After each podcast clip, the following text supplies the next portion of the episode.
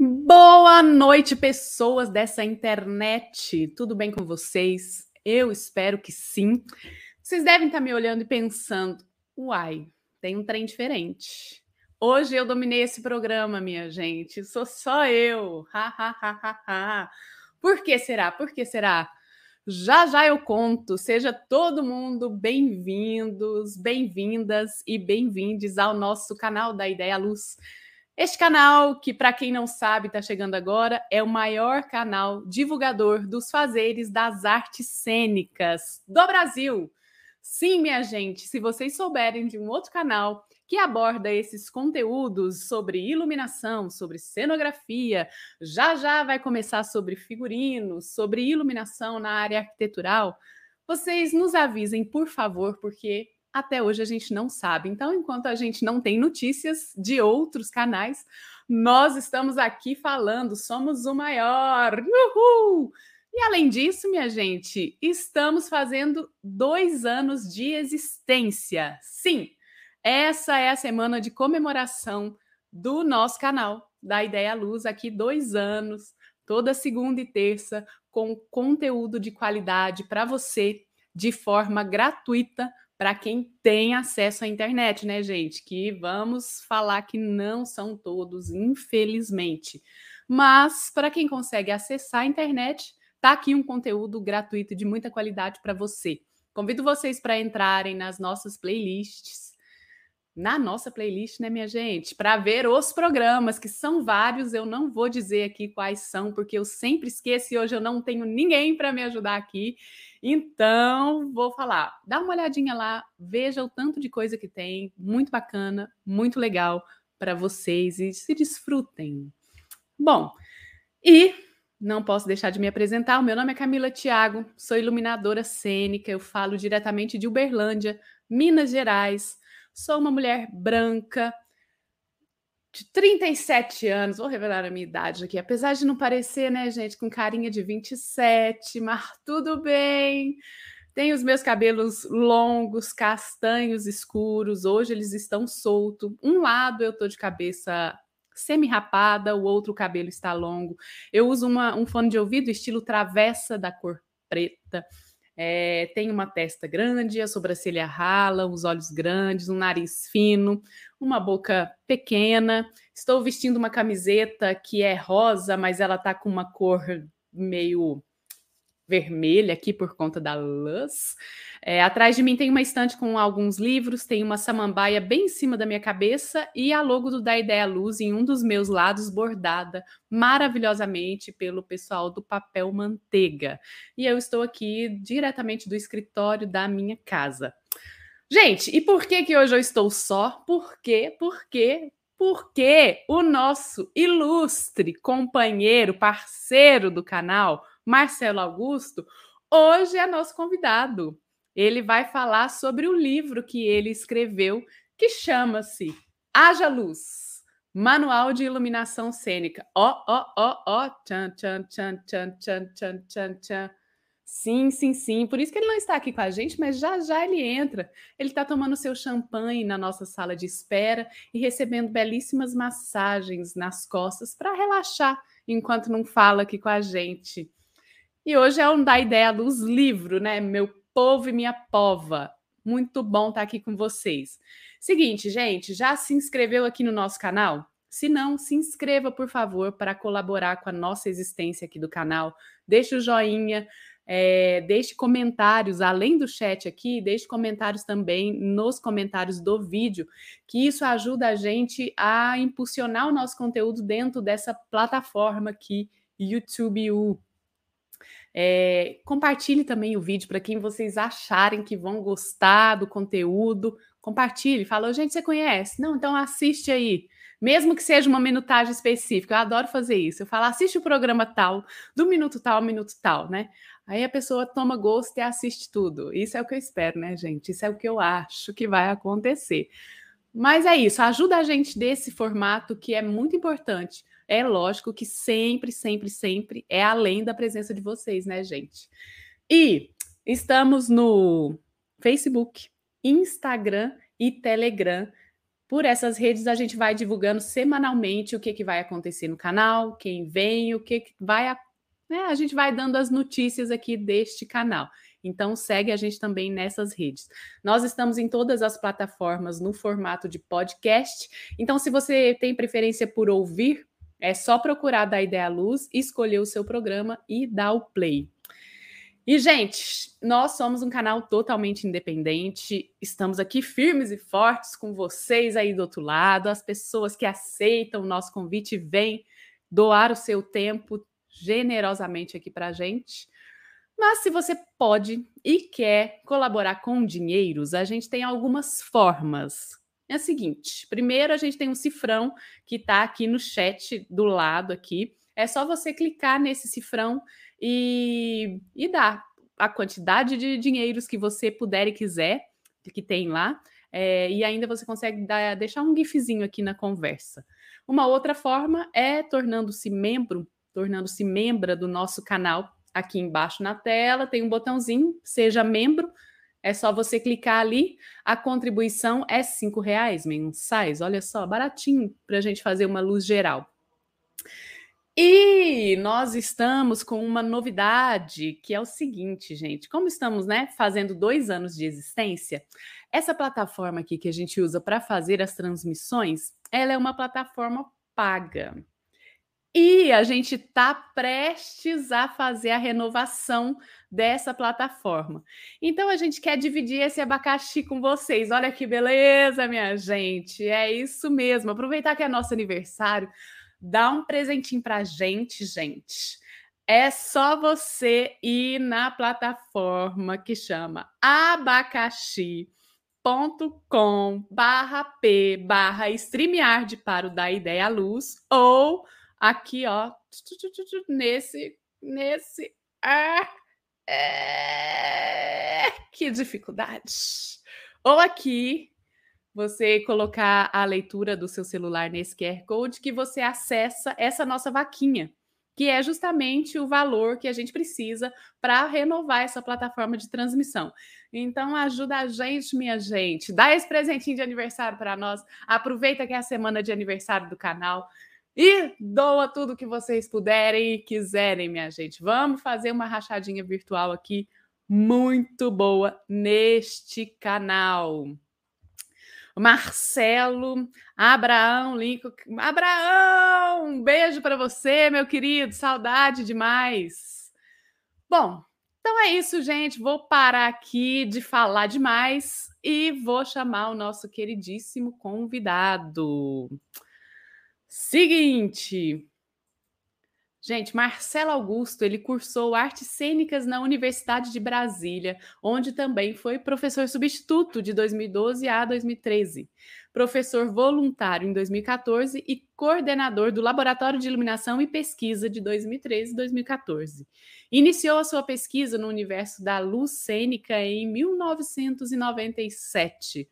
Hum sendo assistente do iluminador Dalton Camargos. Desde 2001, assina os desenhos de luz para diversos artistas e companhias de Brasília nas áreas de teatro, dança e música, tendo recebido o prêmio SESC de Teatro Candango de melhor iluminação em 2016 e 2018. Atuou na direção técnica de festivais como Cena Contemporânea, Todos os Sons, Sons do Planalto, Mulher em Cena e Solos Férteis. É autor do livro Haja Luz, Manual de Iluminação Cênica e criador do canal, deste canal aqui no YouTube, o Da Ideia Luz. Então, Marcelo, nosso querido convidado, chega para cá. Tudo Olá, bem? pessoas, tudo bom? Saudade de vocês! Essa semana de aniversário do canal da Ideia Luz é um presente que a gente está dando para vocês, né? Falar um pouco, um, um pouco da gente. Vamos lá, vocês vão ter que me aturar um pouco aqui nessa uma hora. Vamos lá, muitíssimo obrigado pelo convite, Camila. Olha só, Ei, gente. Marcelo, a gente é que agradece você aceitar o nosso convite, estar aqui Olha com a gente. Só. Você não tinha outra pessoa melhor para botar justamente eu, Camila? Poxa vida. Que isso, Marcelo? Gente... Ainda bem, viu, gente? Ainda bem, porque no ano passado a gente pensou assim: ah, vamos falar, Marcelo, do seu livro no programa ali, isso aqui. Não, segura, segura. Chegou a sua hora, chegou a sua hora. É, Deixa eu só ler aqui, Marcelo, o...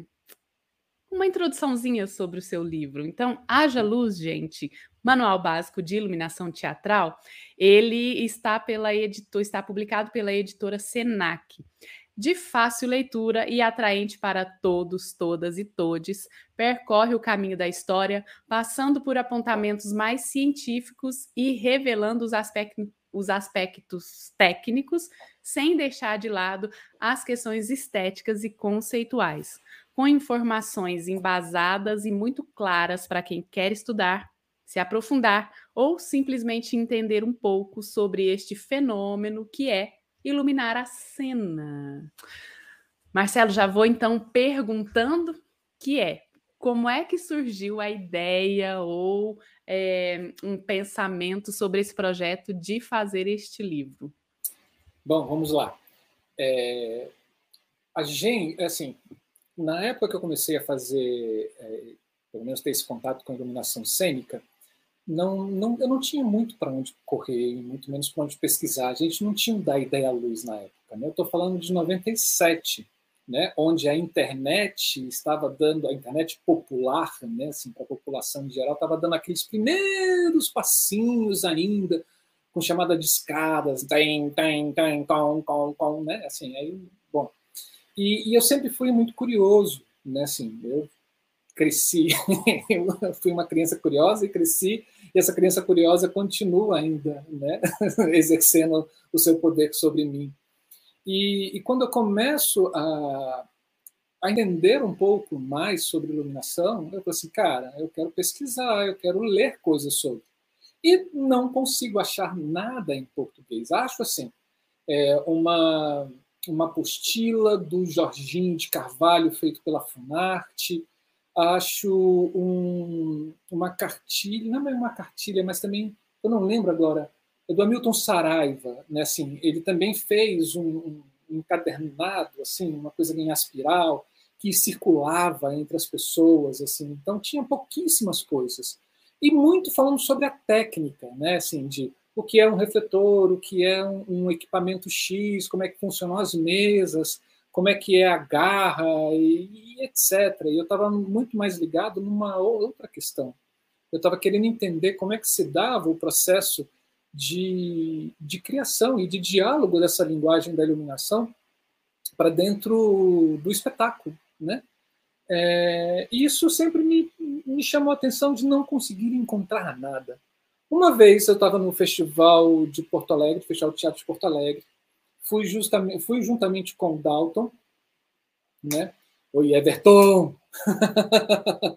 fui justamente com Dalton, que era o iluminador, eu era o assistente dele. A gente dividia o mesmo quarto, e quando a gente chegou no quarto, tinha umas, umas sacolinhas com essas brindes, blusas e etc.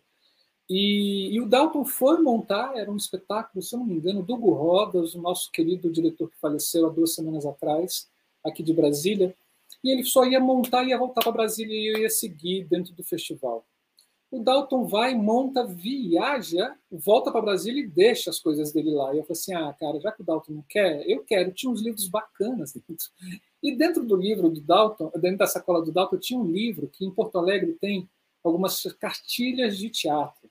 E aí vem falando sobre iluminação cênica, sobre figurino, é, direção, produção são, são filminhos feitos pela prefeitura, pela prefeitura do, do da, de Porto Alegre. E aí eu vi que o meu era sobre produção e o do Dalton era sobre iluminação.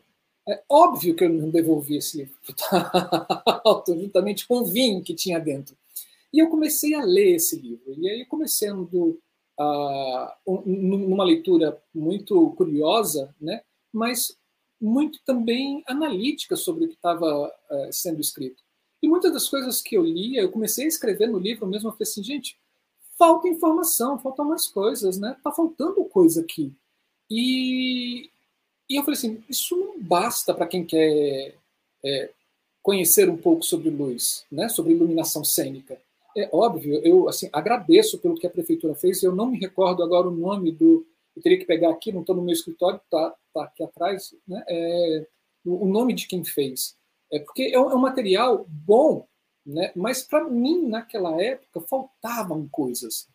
E, e, isso me inquietou, e eu já estava perto da UNB, da minha saga né, de UNB de nove anos dentro da universidade, de concluir o meu curso de artes cênicas. E aí eu propus para dois professores para eu começar a fazer o meu TCC escrevendo um.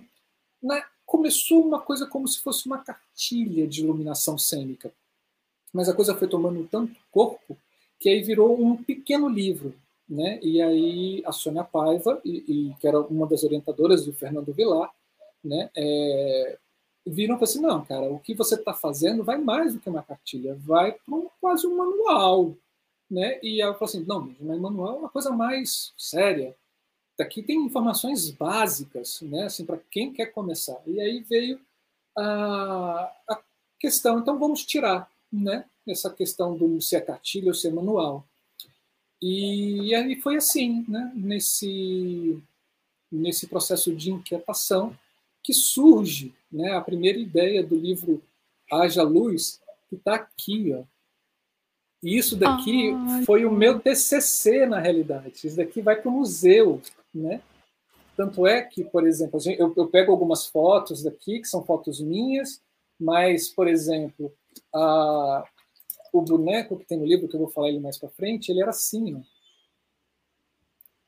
Hum. Era um hum. bonequinho de modelagem para stop motion que a Sônia Paiva tinha, e a gente saiu fotografando ele em várias posições e etc. E isso aqui, só quem só tem isso daqui, né? Assim, porque na época eu lembro que eu imprimi isso daqui, que impressão, gente. É, 100 reais cada bloquinho desse, era um dinheiraço na época, a gente está falando de 2003, né? Era um dinheiraço. E eu fiz três para bancas, para as pessoas da banca, né? É, um para cada orientador, mais cinco, dois, cinco, e mais dois para mim. Né? Então foram sete. 700 paus, bicho. Nossa, ah, era muito dinheiro. Era muito dinheiro, era muito dinheiro. Eu, eu, acho que eu recebia, na época, 600 reais assim, de salário na escola que eu trabalhava. Mas foi isso, foi assim muito que surgiu. Bom. E aí, quando você estava fazendo, então, o livro nesse formato primeiro, né? Vamos chamar assim de TCC, você teve a orientação? Sim, tive a orientação do Fernando Vilar, um professor da Universidade de Brasília. É, é um professor diretor, né? Assim, um diretor também aqui na cidade. E da Sônia Paiva, que é uma cenógrafa, né? Que também trabalha com figurino, que é professora da Universidade de Brasília, que é também coordenadora do laboratório de cenografia do, do departamento. E, e, eles foram os meus orientadores nisso, né? Assim, é, uma das coisas que, que me chamou muita atenção, que para escrever isso eu tinha que pesquisar. Então, vamos comprar livros. Onde é que acha isso? Não, não tinha, não tinha. Eu entrei na Amazon, que era um site que estava surgindo na época, que você comprava livros do mundo inteiro. E na Amazon só tinham 80 é, 80 títulos falando sobre iluminação cênica, porque você entra como iluminação cênica, depois você entra como lighting designer, é, e aí depois você vai iluminação cênica, e aí você vai achando 80, 80 títulos, isso é muito pouco. E assim, nem um em português. Uhum. Você tinha a grande maioria em inglês, uh, uma boa parte em francês e alemão e poucos em espanhol. Né? Uhum. Né? Então, vamos comprar. Vamos comprar e saber o que que o que está sendo produzido. Foi aí que eu tenho acesso a um, a um livro chamado é, Stage, Stage Light Handbook, que é um livro que já está na sua acho que vigésima edição, ele é de 79, foi um dos primeiros Sim. livros de iluminação cênica, que ele traz passo a passo, é o beabá né, dessa linguagem, que é muito legal, que né, quem, quem, com quem eu já conversei de fora diz que é uma bíblia né, da, da iluminação cênica, mas não tinha, e aí lá vamos nós, né, assim, em viagens, eu lembro que uma viagem para Madrid, eu, eu, eu entro numa livraria e tinha dois livros falando sobre iluminação cênica em espanhol lá, e um em catalão, eu compro os três. Aí eu falo assim, eu, cara, por que, que eu comprei esse livro de, em catalão? Eu não entendo nada de catalão. E aí dei para o professor Fernando Vilar, porque ele, ah, o doutorado dele foi em cima do, do grupo Fura dos Baus, né? E ele aprendeu catalão para lá, e era, ah, toma aí, oh, Fernandão, toma aí. Mas foi assim, eles, eles que me orientaram nessa, nesse primeiro processo de pesquisa. Ótimo. E como é que começa que o projeto sai do TCC e vai para essa de virar uma publicação, de virar um livro? Como foi esse processo? O universo. Antes, deixa eu só mostrar como é que eram as páginas aqui. Vai, vai. Pode. Foca aí, câmera. Aí, porque eu tenho que sair. Olha só como é que era. Era um refletorzinho, gente. Era uma coisa de fofo. Ah. ah, tem uma curiosidade do nome do livro porque a gente estava diagramando, a Sônia Paiva, eu ia para casa da Sônia Paiva e a gente ia diagramando o livro, né? É, e aí ela falava assim, Marcelo, eu preciso do nome. Aí eu, que nome? eu preciso do nome disso que a gente está fazendo. Aí eu, sei lá, Sônia, vamos botar aí cartilha de iluminação. Ela, não, cartilha não. Então põe manual. Ela, não, precisa de um nome. E a gente tentava, eu fui enrolando, enrolando, enrolando, até que a gente chegou no fim. Eu falei para ela, ela falou assim, bom, agora a gente só falta o nome. Aí joga um nome aqui, joga outro nome ali, e tudo com luz, luz daqui, luz para isso, luz para aquilo outro. E aí eu falei assim, ah, Sônia, eu desisto, né? É muita luz, assim, haja luz para a gente pensar sobre isso. Aí ela, bom nome, vai ser esse. aí eu, ótimo, haja luz. Né? Então, é, vem do haja luz, que não é o haja luz é, religioso, porque quando você procura haja luz, vem um monte de, religi de livros de religião, né? Não, mas, mas também pode ser essa questão não é, do Fiat Lux, como de haja luz, de muita luz que tem na, é, acontecendo, né, assim, girando em torno do livro, e de pensar luz. Então, haja luz nesse sentido. Muito bom. bom. Deixa eu essa... só falar boa noite. Eliezer, Everton, e... meu querido. Oi, boa noite, boa noite, Sávio. Sejam bem-vindos ao nosso canal. Que bom ter vocês aqui com a gente. Obrigado pela presença, pessoas lindas, queridas. Todas essas pessoas assim moram aqui, ó. o canal da Ideia Luz faz isso com a gente, né? Assim, de abrir a, abrir a, a porta do coração e, e, colocando dentro cada pessoa que já passou por aqui. E as pessoas que assistem também. É muito lindo esse canal. Bom, mas aí você me perguntou como é que isso daqui sai do TCC para lá. É, no TCC, a, a banca já tinha falado para mim assim, Marcelo, isso daqui dá um livro, né? Assim, é, pense já em ah, aí Carlinha Calazan. Olá, Jeff, ah, Pablo, Carla. Oi. Uhul. Uhul.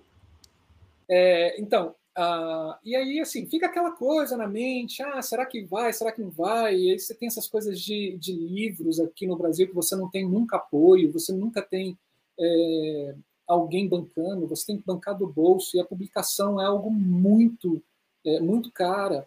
É, você ainda tem que fazer a editoração, você ainda tem que fazer a, as ilustrações. Então, tudo vai encarecendo. E você não tem nenhum tipo de financiamento público, é, e muito menos privado, né, é, voltado para o livro.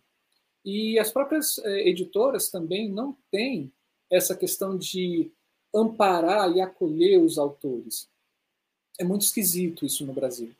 É, mas a editora Senac, isso eu estou falando em 2005 por aí, a editora Senac ela mudou a, a, a, forma de o conselho né, de editorial delas e eles estavam com uma seguinte proposta: é, você mandava o projeto do livro, o livro, é, é, se fosse aprovado, eles publicariam o livro e seriam donos do livro, né? por cinco anos, se eu não me engano, e sendo renovável se você não, é, é, não quebrasse o contrato. E, e aí isso eu estava no jogo de cena, no Conjunto Cultural Caixa, e tinha um stand da livraria Senac. E tinha um cara vendendo, e eu falei assim, cara, poxa, é muito bom esses livros aqui, não sei das quantas, e ele me fala sobre isso. E eu falo sobre o meu livro. E ele era da editora Senac, Brasília, e ele fala: vamos conversar com a editora-chefe, que é a Beth Bering. Cara, marquei uma reunião, falei, levei o meu negocinho, né? Assim, ó, oh, isso aqui pode virar um livro massa.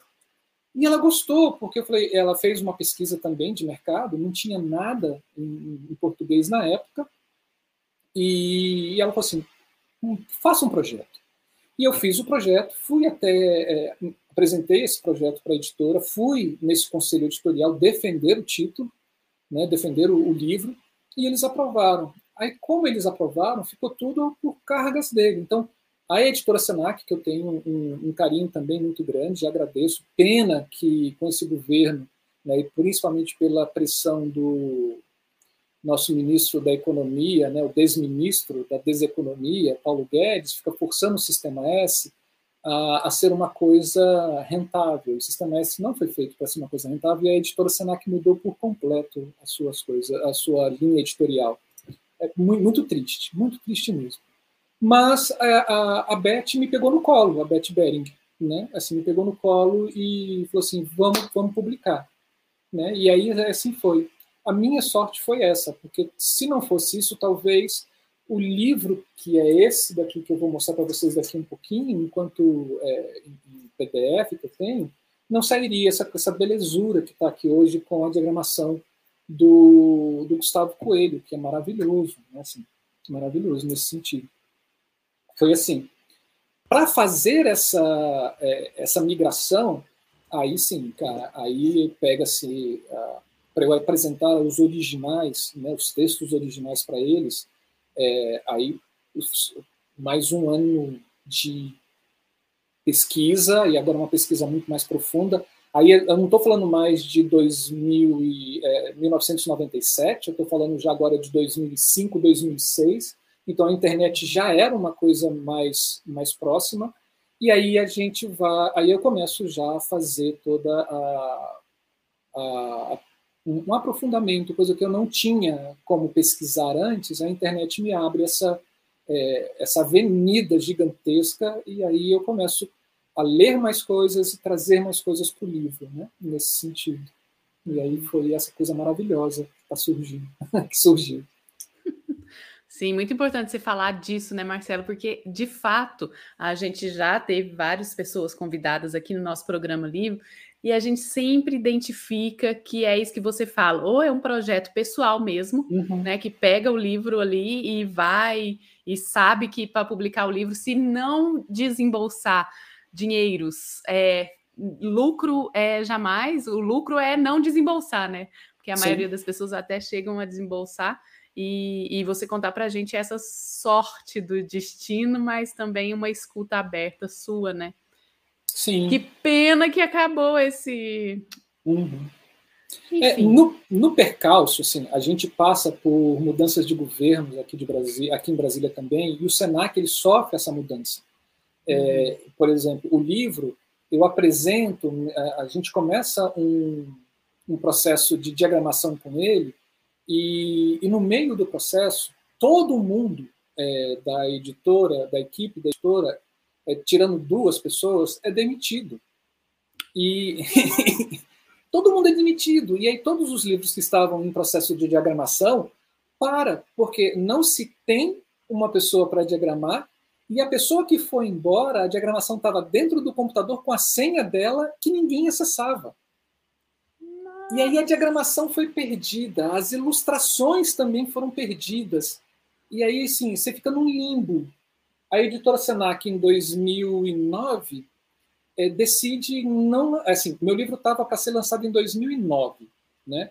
Estava é, tudo certo para ser lançado, porque chegou uma nova equipe, ia ser diagramado e etc. E aí a, a editora Senac aqui, né, o, o, presidente do DF, que era o Aldemir Santana, né, que era um, um ex-senador também, é, ligado à política aqui de Brasília, pega o Senac e fala assim: não vamos fazer nenhum tipo de é, lançamento nesse ano. É, vamos focar as nossas energias, os nossos gastos na faculdade de gastronomia que a gente está lançando. É, então, constrói-se um, um, um, prédio para essa faculdade e o dinheiro do Senac escoa todo para esse prédio e essa editora passa dois anos sem lançar livro nenhum.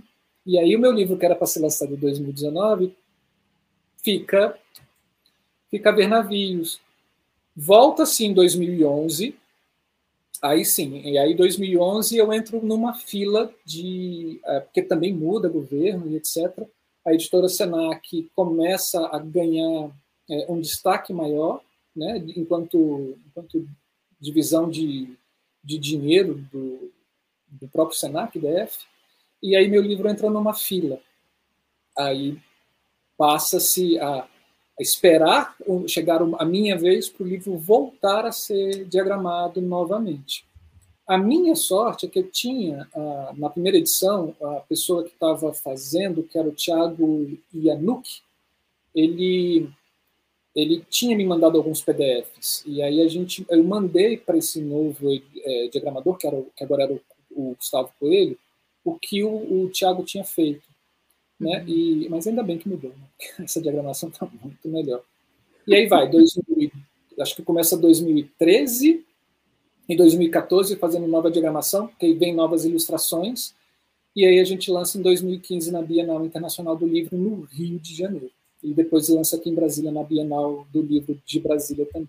Na Feira do Livro de Brasília. Muito bom. Muito que bem.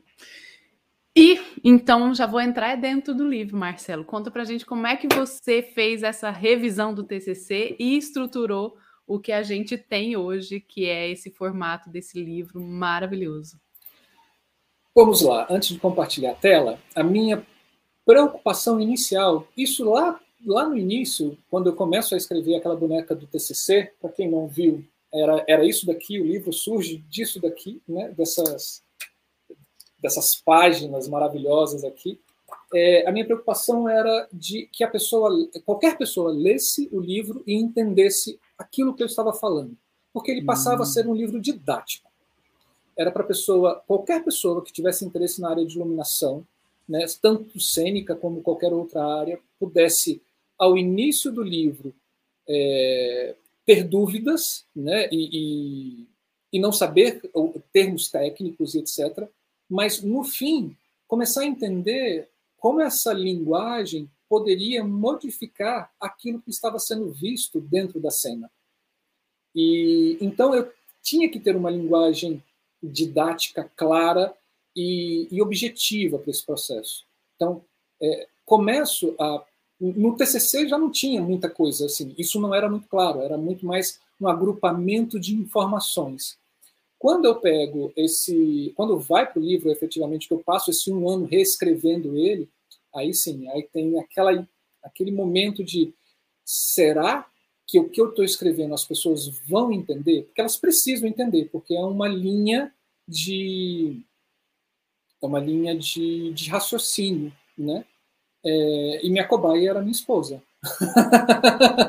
eu passava para ela, você está entendendo? Ela, sim, estou ótimo, então tá indo. Antes Coitado disso, é, dele. É, antes disso, em 2011, 2012 e 2013, eu sou professor da universidade, viro professor temporário da Universidade de Brasília, e aí pego também coisas do livro e jogo dentro de sala de aula, né? Pego essa linha de pensamento, né, de construção desse pensamento, jogo como é, como aula. E eu tenho ótimos resultados. Aí eu falei assim, puta, então o negócio funciona mesmo. Né? Mas vamos lá, deixa eu compartilhar aqui. É... Vou falar uma boa noite aqui para o Fábio, Daniel, Fabiano Diniz, Vanderlei. Muito boa noite para vocês. Saudade de vocês. Que Saudade bom ver vocês. vocês aqui. Bom, vamos lá. É...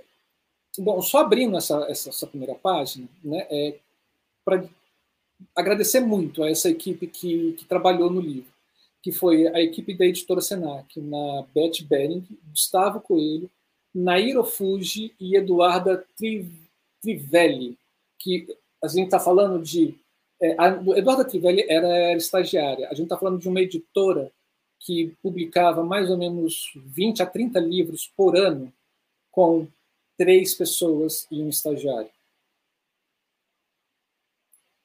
Entendeu? Assim, quando a gente fala assim, putz, cara, mas como é que é, né? Assim, é, uhum. essa discrepância né, da importância do livro que a gente tem no Brasil, né? Muito esquisito, muito esquisito. Mas vamos lá. Então, Sim. o livro começa. Vamos, é, tem que passar para cá. Isso. Deixa eu ocultar. Vamos lá. Vai. Por que, que você não quer? Pronto. Né? É, muitas das fotos do livro, né, elas são fotos de é, pessoas amigas, fotógrafos amigas ou próprias fotos minhas, pessoas que cederam o direito de, de imagem, de utilização da imagem no livro, e eu agradeço também a todos eles. Né? É, e uma outra escolha que eu tive também dentro do livro era ter espetáculos é, somente de Brasília, porque no final eu faço um apêndice né, com essas com essas fotos é, e e aí tem ali registrado é, depois eu vou mostrar que são lugares, nome da peça, nome das pessoas que estão, diretor ou coreógrafo do espetáculo, quem, quem iluminou, e assim vai. A gente cria também um processo histórico do teatro de Brasília com esse livro. Essa foto, por exemplo, é do, é do Diogo Bressani, né? Assim, maravilhosa. O livro, essa foto já é minha, né? Assim, é, o livro ele tem é, o prefácio dele é do Fernando Vilar, que é professor da Universidade de Brasília, que foi um dos meus orientadores, que eu chamei ele para fazer o prefácio. E ele tem a apresentação do Guilherme Bonfante.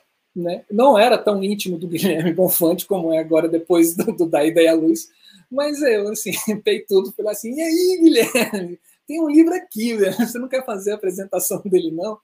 E ele topou, foi muito generoso, né? e acabou fazendo o livro ele se divide em, é, em nove pontos, né?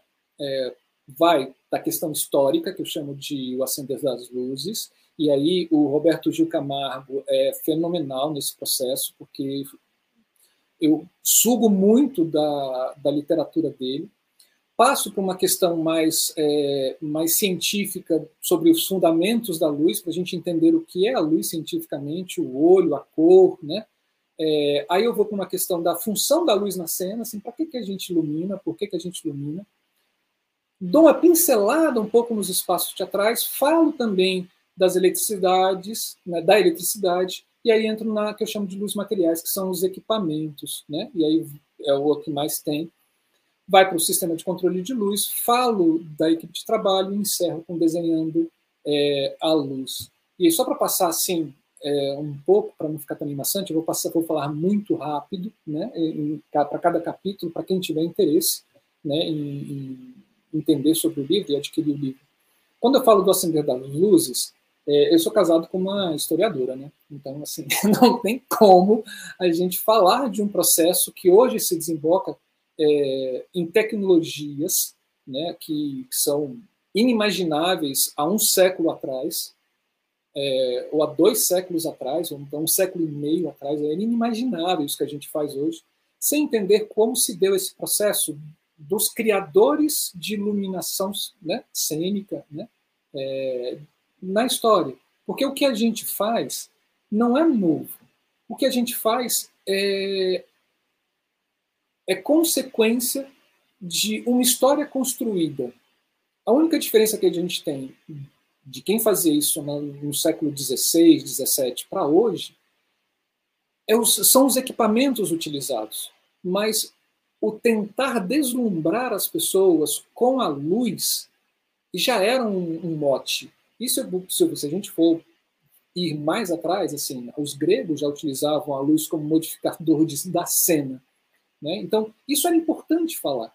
É, e aí vem, vem muito trazendo um pouco da história é, tanto, assim, óbvio, eu não, também não podia fazer o seguinte, é, abandonar a parte acadêmica, né? Então, todo mundo que eu pesquisei, e eu cito no livro, isso é importante por ser um livro acadêmico, é, eu coloco entre aspas e coloco a referência né, da, no rodapé, porque isso é importante também. Se a gente pensa como um livro didático, quem está lendo tem que também entender que esse livro é um processo de pesquisa, né? uma pesquisa de vida, uma pesquisa específica e como isso se dá.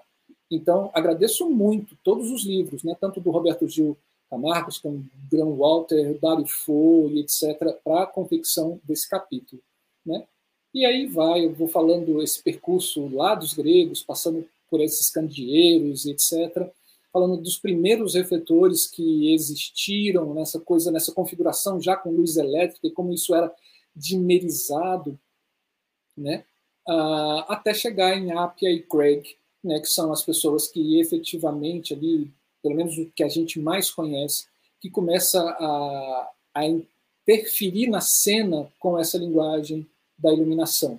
Né? Então, a gente vai até esses, até esses dois é, gênios. Né?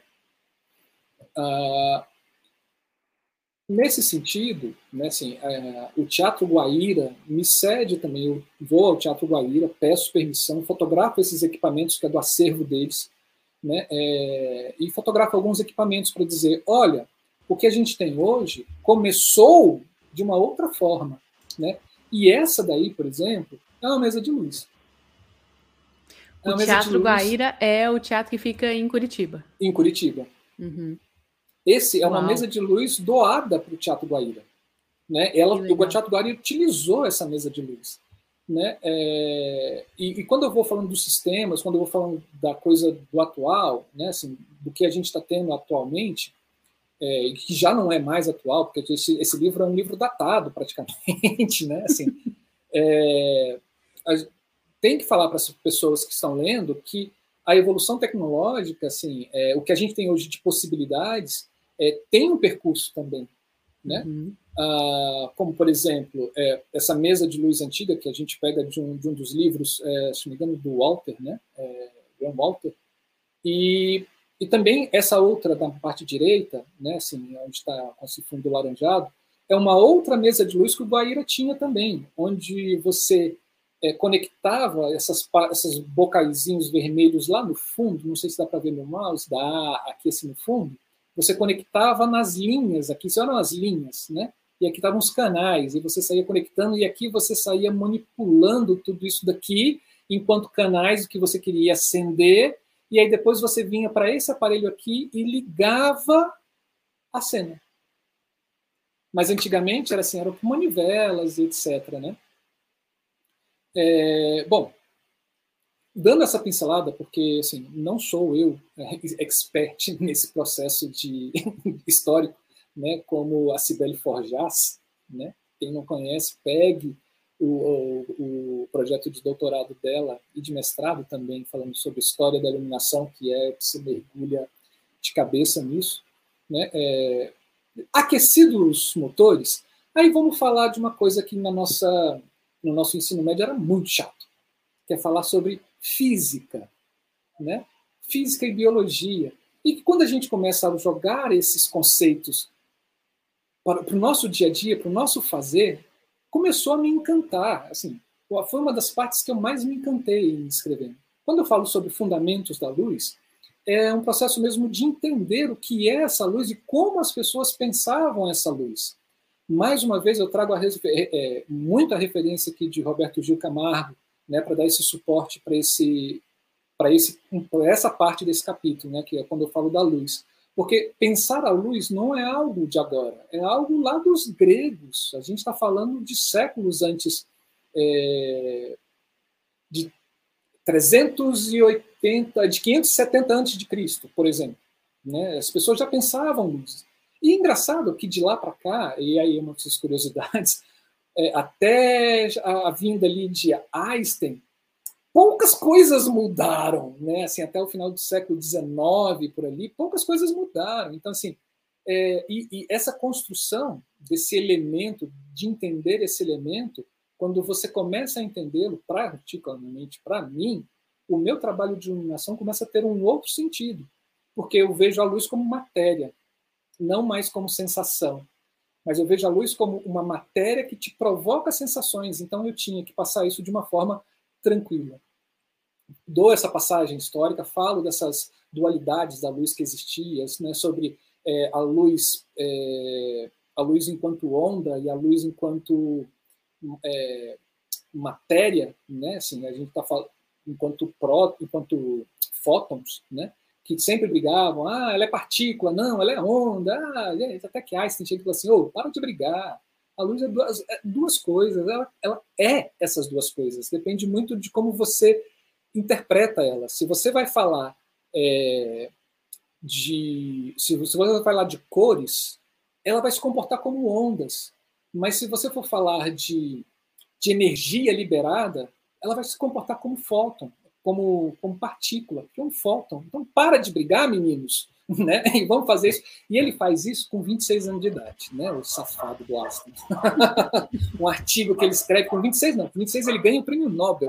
Mas com 23 anos, com 22 anos de idade, ele escreve esse artigo. É, uma heurística sobre, o, sobre a luz. É, bom, eu não lembro agora, mas está lá.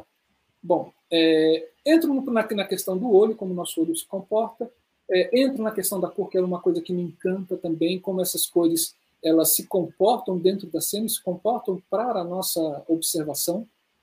Né? Falo das reflexões, das, é, dos bloqueios que a luz, né? reflexão, é, reflexão e absorção, falo dos bloqueios que a luz tem enquanto cor, pigmento transparente. Né? Uhum. E dando essa pincelada, entra efetivamente, ponto. Agora que vocês sabem de um pouco da história e sabem um pouco da física, para que, que serve essa luz dentro da cena? E para mim era uma, era, uma, era uma questão, porque para ser didático, nesse processo de, é, de tentar ser claro, eu, eu tinha que, que criar alguns, alguns conceitos. Muitos não são meus, muitos eu puxei de outros, de outros livros também mas eu fui criando um, uma sequência lógica de conceitos da luz, ou de propriedades da luz, ou de funções dessa luz dentro da cena, né? Que aí a gente pode começar, né? Que é visibilidade, é, velar e desvelar, é, tridimensionalidade, modelagem, seletividade, atmosfera e ritmo né? Eu vou criando essas funções para que fique claro para a pessoa, no momento de pensar luz, puder, ou que, que essa pessoa possa encaminhar o seu pensamento enquanto desejo daquela luz na cena, ou desejo da interferência daquela luz na cena. Aí começa a parte mais bela do livro, que ela começa a ser toda cheia de fotos, né? Porque cada vez que eu falo sobre uma função da luz, eu venho exemplificando com fotos, né? É, por exemplo, essa de velar e desvelar, né? Assim, vem um texto do lado falando sobre o que é esse velar e desvelar, e a foto vem exemplificando aquilo, porque é muito difícil, né? Você falar de luz. E aí? Não é palpável, cara. Assim, não é palpável, né? Uh, e com vários, assim, por exemplo, aqui a gente tem velar e desvelar, e, e para mim, é você estar tá desvelando essa, essa personagem da escuridão, né? É, e um outro e outras funções de velar e desvelar, onde você está velando a pessoa dentro da cena, né? Como esses daqui da parte é, esquerda, né? Que são esses dois, é, essas duas fotos, né? Que são algumas são luzes minhas, outras não. Você tem, falo também sobre tridimensionalidades, ah, falo sobre modelagem, né, é modelagem com textura, forma, volume, cor, né, como é que se dá essa modelagem desse corpo, desse objeto na cena. Esse é o de Grude, né, é um espetáculo o, Ovo, né, e o Luciano Porto, um parceiraço de trabalho, pessoa queridíssima aqui de Brasília. Né, falo sobre essa tridimensionalidade também, que você pode ter é, uma tridimensionalidade assim, enquanto é, enquanto está esse casal aqui, enquanto volumes de, de objetos né, nas cenas e de figurinos, etc. Eu falo também de uma tridimensionalidade enquanto é, enquanto a luz proporcionando distanciamento né, do que está sendo é, visto em cena, né? É, e aí e assim vai, não vou entrar muito em detalhes. Entro nas partes de modelagem com cor, modelagem com forma, modelagem com, com, com volumes, e tudo isso fotos de amigos, amiguíssimos meus e pessoas queridíssimas em cena. Né? Uhum. Ah, Fotos belíssimas, né? Belíssimas, belíssimas. Assim, esse espetáculo aqui, que é do bambu, do bambu, né? Tá, a Robertinha uhum. aqui, assim, encontrei com ela depois de muito tempo. Ela foi assistir o espetáculo que eu estava iluminando ontem da Carla Calazans, Botões na Rua, um espetáculo que fala sobre encantamento, que está lindo, né? É, tudo isso, sim, é buscar selecionar fotos que possam falar sobre aquela função, né? Esse do Nós no Bambu, que é um, um grupo aqui de Brasília que trabalha com essas estruturas de bambus, né? É, é maravilhoso, assim. Então, criar essas atmosferas, né? Como tá aqui também com o de Grude ou como um espetáculo aqui da Cia Brasiliense de Teatro.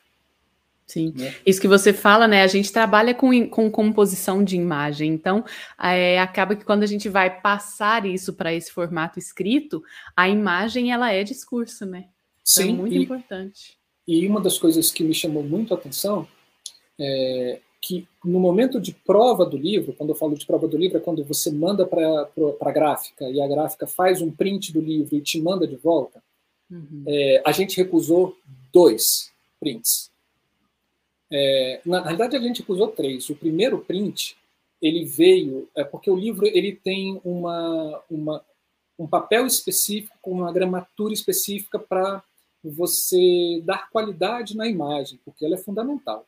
Uhum. A primeira gráfica mandou para a gente dois mil livros com, com, a, com papel errado. Hum. Foi todo para o lixo. Oh. 2 mil exemplares.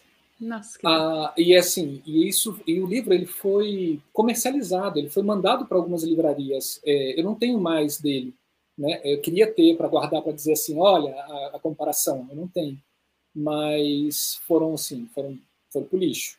Depois que a gente viu o, o, o problema, assim, recolhe tudo e vamos mandar imprimir de novo. Aí a gráfica não queria fazer, aí rola mais coisas para fazer, outro edital de de contratação de gráfica para conseguir uma gráfica. E essa que fez, ela fez duas provas que a gente recusou.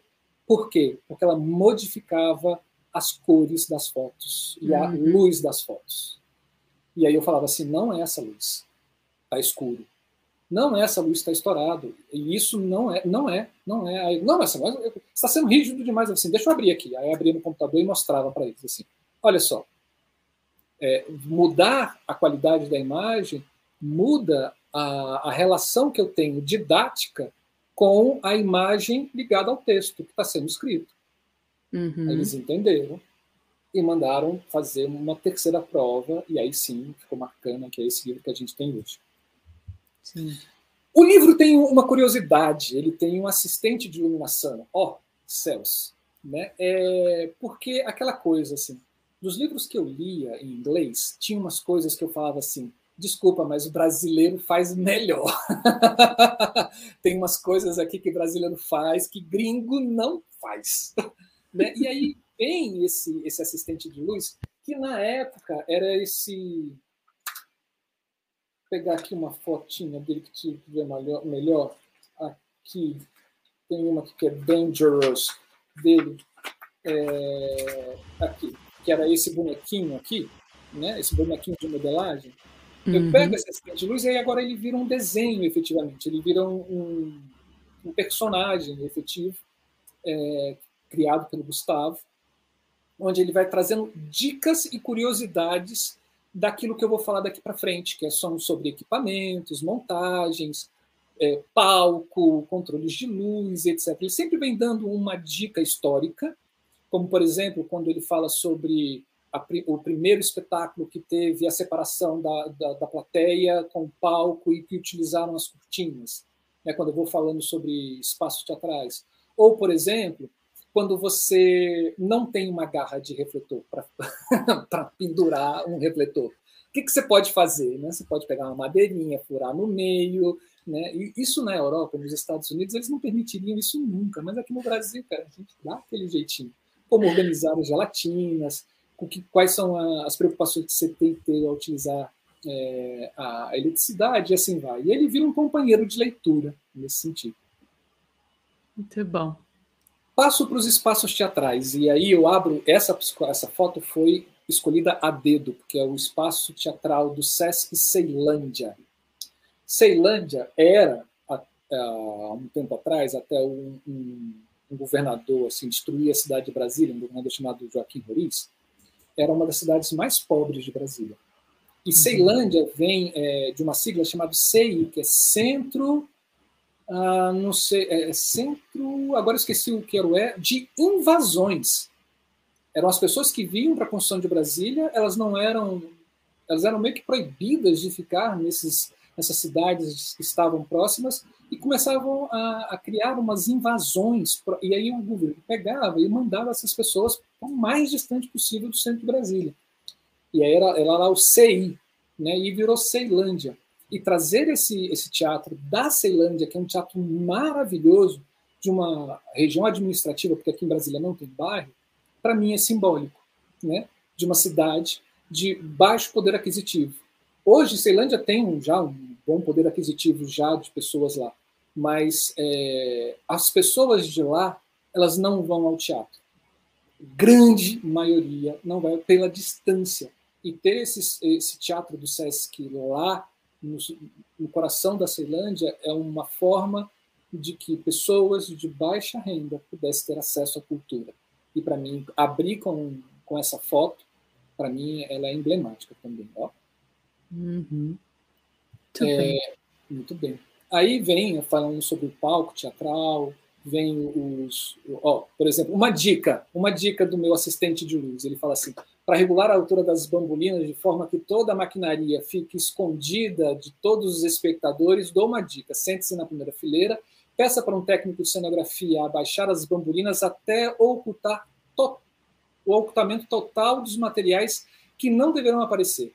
Se as bambolinas é, esconderem tudo da visão de quem está sentado na primeira fileira, local da plateia onde o ângulo de visão é mais aberto, consequentemente a maquinaria será escondida de todos os outros lugares da plateia. Isso aprendi com Zé Raimundo, um técnico aqui do Teatro Nacional. Por que, que eu não vou passar isso para frente? Né? E aí eu coloco isso nas. Na... Aí, eu, assim, óbvio, venho detalhando as coisas. Porque, por incrível que pareça, lá quando eu fui professor da NB, os alunos que chegavam lá no quarto semestre não sabiam que era bambolina, não sabiam que era rotunda, não sabiam que era uma grelha, né? não sabiam que era um urdimento. Aí você fala assim, que, que curso você está fazendo, meu amigo? Né? Assim, vocês já foram para o Teatro Nacional? Não, então vamos lá, vamos fazer um passeio no Teatro Nacional para a gente conhecer tudo isso.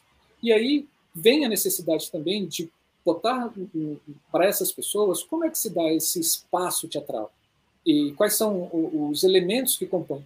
Não chega aos pés da, daquele livro maravilhoso, né? Manual básico da cenografia, né? Teatral, não chega aos pés, né? Sim. É, mas ele ele é ele vem ilustrando isso, né? Ah, da Natália, Natália Lana, né?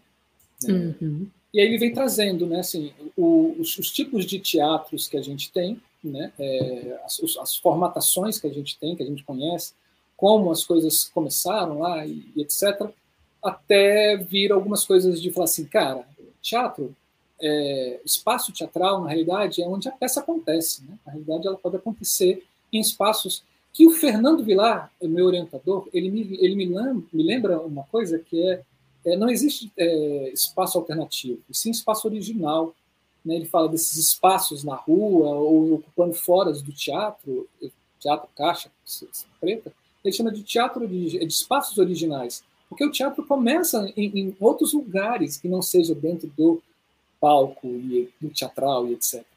E aí uhum. vem, vem, vem trazendo essas, é, essas questões, né? É, e aí vem exemplos né, de vários espaços que, que, o teatro pode ser, a peça, né, o espetáculo pode ser apresentado, e como a estrutura né, de iluminação pode interferir nesse processo. Né? Uhum. Entro na eletricidade, não vou entrar nesse processo, daqui é uma das poucas fotos que não tem nada a ver com Brasília, mas né, aí falo das correntes, como é que as coisas dão, das ligações, etc., e aí das preocupações que se tem que ter, né, com risco de seguranças, etc., todo o sistema de segurança que se tem dentro de uma instalação elétrica dentro de um teatro, não entro em muitos pormenores, e já cai direto na luz material, que eu chamo são as luzes, são os equipamentos que a gente é, utiliza efetivamente. E aí vai, né? Assim, isso tem uma coisa muito engraçada, porque quando vai para o desenho técnico, o cara que desenha, ele não tem a noção do que é, é aquilo. Né? Ele, ele não sabe. E aí vieram alguns desenhos, gente, que eu falo assim, gente, isso daqui não é esse refletor, não. Pode refazer, pelo amor de Deus. E tinha que ser com detalhe, assim, tinha que ser com carinho também, para falar assim, olha, tá vendo? Se tinha um refletor que eu vou mostrar depois aqui, assim, que a primeira versão parecia uma lula. o olho assim grandão. Não, gente, não é. Esse equipamento não é assim. Então isso vai e volta. Né? Começamos pela, pela alma né, do nosso sistema de, luz, de iluminação, que são as lâmpadas, hoje em dia os LEDs, né? infelizmente. Né? É, aí vem o nosso queridíssimo assistente dando algumas dicas, falo dessas, desses tipos de lâmpadas, formatos de lâmpadas, como é que elas surgiram e, e como é que é, é a resposta dela para dentro da cena. Ah, essa aqui da lâmpada UV, gente, a primeira, essa, essa parte aqui, assim, ela parecia um olho, ela parecia uma lula, era horrível, mas aí vai. Na época, assim, hoje a gente tem muito mais conhecimento de LED, a gente tem muito mais é, refletores de LEDs e etc. O LED tomou conta no nosso dia, mas na época não. Né? Então, tudo que se tem de LED aqui ainda são conceitos muito básicos. Passando das lâmpadas, eu vou para a parte dos refletores. E você acredita, Camila, que eu não achei em livro nenhum um conceito sobre o que é um refletor? Sim. Eu não, Acredito. Eu não, não, tinha. Não tinha, porque as pessoas só chegavam e falavam assim: refletor elipsoidal. Aí você fala, tá, mas eu quero saber o que é um refletor. E olha, eu procurei em vários livros e não achei. Eu falei assim, então tá, então vamos lá, vamos criar um conceito sobre o que é o refletor. E aí vou, vou a partir desse conceito básico, desmembrando os refletores enquanto características, né, em relação de lâmpada e lente, né, nesse sentido. Aí vai passar pelos PCs, Fresnel, uh, e aí vem exemplos, né, vem os elipsoidais, a gente exemplos de como manipular o elipsoidal. E, e se a pessoa tiver uma sacada muito legal, cada foto dessa que vem exemplificando o, o equipamento, ela pode começar a fazer o link com a função da luz na cena uhum. também, né? É, se a pessoa tiver uma sacada, assim, ela, por exemplo, pode ver essa mãe e falar assim, mas dê seletividade, então quer dizer que com um elipsoidal, eu usando uma íris, eu posso ser seletivo naquilo que eu olho, né? E tem uma curiosidade, assim, que o livro, também uma das coisas que foi muito conversado com o diagramador, é de ter espaços no livro para que a pessoa possa escrever nele. Que esse ah, livro fosse de pesquisa mesmo, de pegar, abrir e falar assim, ah, tive um insight, eu vou escrever aqui do lado. Então, a diagramação também teve essa preocupação de não encher muito é, o, o texto, a página com texto, mas na diagramação deixar espaços para isso. E isso foi fantástico. E eu tenho é, algumas notícias de que livros meus da Ideia estão todos rabiscados e escritos. E eu fico muito feliz com isso. Muitíssimo feliz. Bom é ver ele confundindo, né, gente? Livros meus, da Ideia à Luz. Que bom. Falei da Ideia à Luz? É, delícia! Haja luz. Ó, vou cortar você porque tem vários comentários aqui. Vale, eu preciso pelo vale, menos contar vale, dois. O Vanderlei Conte está falando aqui, ó. Extremamente importante trabalhos como o seu. Faz crescer a literatura técnica sobre o teatro. Concordo, Vanderlei. O Fabiano Diniz. É incrível perceber o quanto a nossa profissão é maravilhosa. Obrigado, Marcelo e Camila, por vocês me relembrarem que sou, feliz, que sou feliz sendo iluminador. E o Sávio Araújo falando: que maravilha conhecer essa pesquisa do Marcelo, que também é o próprio percurso formativo dele. Sim, Isso ilustra muito bem o conceito de formação permanente definido por Paulo Freire. Parabéns. Isso Tudo mesmo, Sávio, isso mesmo.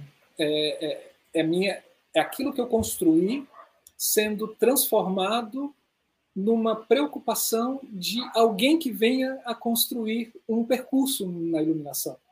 Uhum. A gente não tinha da ideia luz, gente. A gente não tinha. Vem os tipos de refletores e as sensações e, e, as, e, e as, as, as, suas utilizações, exemplos de suas utilizações, né? Uhum. É, e a gente tem um pouco dos, de material que já são já não são mais utilizados, né? Assim, é, muito pouco, como os, os moves wash head, assim, não acha mais isso para lugar. Né? Assim, o mirror, hoje em dia já tem os move mirror voltando, mas com uma coisa ainda com LED, tem está começando a voltar, né? Mas vamos lá. É, e aí, ah, passo essa coisa do refletor que movimenta, esse moving head, ou esse moving mirror, né, o que ele faz e como as coisas se dão. Depois de falar desses equipamentos, são os equipamentos básicos que a gente tem dentro do teatro, não tem equipamento de LED, porque na época também não existia, é, existia muito mal e porcamente, e ainda acho que existe ainda, muito mal e porcamente vários, é, aí vai para o suporte, que aí a gente vai para as varas de luzes, as barras, box truss, garras, pés de galinha, né? O assistente ele fala assim, por que de você utilizar pé de galinha, né? Que é para você não queimar o chão, né? E cuidado para não deixar as coisas no caminho, fit, né? Cuidado com a segurança. Falo sobre os filtros, né? É, hoje se eu fosse, ah, ele também dá a dica, né? Quando você cortar uma gelatina, põe o um número, depois você vai ficar perdido, né? em procurar as gelatinas. É, Importantíssimo. Sim, e também não corte em cima do palco, né? Use uma madeira, porque senão você vai danificar o palco, né? Nesse sentido. Ou é, linóleo. Ou linóleo. É, hoje, se eu tivesse, se fosse para uma segunda edição, eu incluiria algumas coisas aqui de gelatina para falar um pouco daqueles gráficos que existe, uhum. obviamente, na relação dela com LED. Né? É, e aí vou para algumas coisas como porta-filtro, bandola, né? e aí não é castilho, é casquilho. A Nádia sempre briga comigo, porque o Beto Bruel pegou o livro, a primeira coisa que ele abre, gente, ele fala assim, castilho, isso não existe! Aí eu assim, oh Jesus, também arrumaria isso, já não é mais isso. Eu sempre esqueço também como é, como é que é o nome. Né? Tem umas coisas que não são utilizadas dessa forma, como os scrollers, né, ou color change. Os efeitos é uma coisa que tinha aqui no Teatro Nacional, mas que não existe mais. Hoje a gente tem projetores maravilhosos e tem os elipsoidais, tem os moving lights, né, para fazer esse tipo de coisa. E a gente entra para o sistema de luz, de controle de luz. E aí é importante, eu sei que cada vez menos as pessoas elas têm acesso a, aos sistemas de é, manuais né, da luz, uhum. é, que eu acho importante, eu acho uma escola maravilhosa. Né? Cada vez mais você tem as coisas mais computadorizadas e hoje em dia você não tem nem mais a mesa, você utiliza o seu próprio computador. Né? Mas é importante a gente é importante a gente saber como é que isso se dá, como é que essa ligação se dá para acender os refletores, né? Que vai a partir do dimmer, é, que passa pela mesa e o dimmer com saber calcular as potências, saber calcular a, a amperagem máxima e etc passando para a mesa de luz, aí uma mesa de luz analógica, como é que ela funciona, falo da mesa de luz digital, e aí essa mesa de luz digital para mim é uma das melhores para teatro, né? que é a, Express da ETC, ou até, até hoje assim, não me fizeram uma mesa para teatro melhor do que essa. Né? Não. Para mim. Deixar isso muito claro. Né? E como se dá essa ligação, né, esse salto da tecnologia do, do manual para é, a mesa digital e quais as, a, as possibilidades que surgiu com essa mesa digital. E como é que se faz esses processos de ligações. Acabando esse uhum. capítulo, a gente vai para a equipe de trabalho. Essa foto é da. Ai, esqueci o nome dela. Bom, essa foto é maravilhosa, é linda, da Adila. Né? Da Adila, essa foto é da Adila, maravilhosa. Mas aí entra uma curiosidade. Eu tinha uma foto da, daquele show do Móveis Coloniais de Acaju, que apareceu ali quando eu estava falando sobre os Moving Lights, e tinha uma foto de um dos, de um dos músicos é, indo para o palco.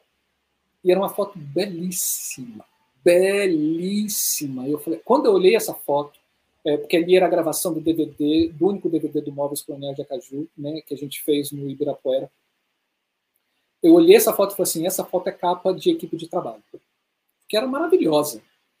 Só que na hora que eu fui pedir para o fotógrafo, que era um fotógrafo da Folha, não, um jovem, né, assim, fotógrafo da Folha, é, não vale o nome dizer aqui o nome dele, assim, é, ele cobrou. Ele falou assim: ok, para você usar é, na época que ele estava cobrando, se for para você usar dentro do livro, 500 reais por ano. 500 reais por ano, na época. E se você for usar como capa de capítulo, mil reais por ano. E se for usar como capa de livro, chegava a 2.500 reais por ano. Tem... Por ano para sempre? Não, a cada ano que o livro estiver sendo vendido. Tá, entendi. E aí eu cheguei e falei assim, poxa, cara, eu não tenho esse dinheiro, expliquei todo o processo, botei o pessoal do Móveis para falar com ele, para falar assim, aí, tem como você liberar, até mesmo porque, assim, desculpa, o, o a nossa, a, é, o, a sua foto, ela tem o meu trabalho. O que aconteceu? Ah, não, é, a sua foto tem, o, tem o meu trabalho, né? É, então, de certa forma, é, eu estou ali também, tá? É, e ele, irredutível, não, não, não vou, não, é, é, pagando. Até o Móveis falou assim, cara, eu abro mão também dos direitos, cede isso. Não, o cara não foi.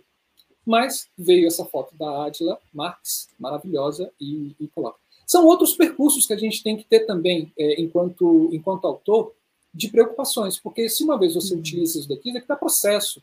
Porque eu posso ser. É, eu, porque tem dois tipos de, de direito: o autoral e o material. O autoral, ele não muda nunca. Ele é seu, de quem fez, ponto final, acabou. Mas o material, ele pode mudar de mãos, né? dependendo do valor que você paga por aquele produto, por aquela obra. E se você usa sem essas permissões, isso dá uma complicação, cara, né? Uhum. Muito grande.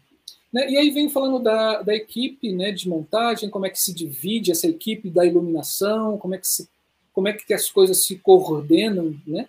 e como é que é, são essas relações que acontecem entre essa, esses trabalhadores. Né? É, e falando de recursos financeiros que devem ser destinados para a contratação de pessoas uma pessoa não pode fazer duas, três funções, e etc, etc, etc. Essas coisas, né? Sim. Coisas básicas. É, e aí a gente vem falando um pouco sobre uma pincelada também sobre o desenhando com a luz, como é que se dá esse processo de criação. É, se eu tivesse um segundo capítulo, eu mexeria muito nesse daqui também, né? Como o que é criar luz, como é que se dá esse processo. E depois da ideia à luz, aí daria um livro. e aí a gente encerra nesse, nesse processo. Né? É, com isso, nesse processo de criação de luz, eu começo a, a, a encer, ir encerrando o livro falando sobre os ângulos de luz, porque agora a gente já sabe o que é luz, já sabe qual é a função dela dentro da cena, já sabe quais são os refletores, e como é que eu disponho isso dentro do palco. Para quê? Né? Uhum. E aí eu venho falando de luz frontal, quais as características da luz frontal, da contraluz, de luz lateral, de luz a pino, de ribalta, é, de, de luz lateral de cima, luz lateral de baixo. Diferente de alguns livros que você pega uma figurinha e você tem a, a luz vindo sendo incidida, né? eu falei assim, não quero fazer isso, eu quero pegar fotos de espetáculos, porque é muito mais fácil de, de, de visualizar. Por exemplo, essas duas meninas, duas amigaças, é, luz frontal e contraluz. E aí, quando eu falo lá de utilização da luz frontal juntamente com a contraluz, que é para criar esse volume e essa tridimensionalidade, olha aí o volume que está aí. Né? Mas também tem uma outra coisa de luz frontal e contraluz que a gente pode utilizar, que pode ser um foco. Uhum. Né? Não é uma geral, mas é uma luz frontal de um foco. E como isso pode se dar também, aí vem o exemplo do Antônio Fábio nesse espetáculo, cinco minutos. Né? É, e assim vai, né, trazendo também alguns é, exemplos dessas, dessas luzes, é, dessas composição de luzes, né, e que de repente, por exemplo, nessa luz aqui, que não é um espetáculo que eu iluminei, mas que tem um abajur, e esse abajur é a única fonte de luz dentro da cena, e é uma luz lateral. E não é uma luz lateral convencional que a gente tem nas coxias, etc., mas está entre os dois atores que pegam e que pega e ilumina cada um lateralmente.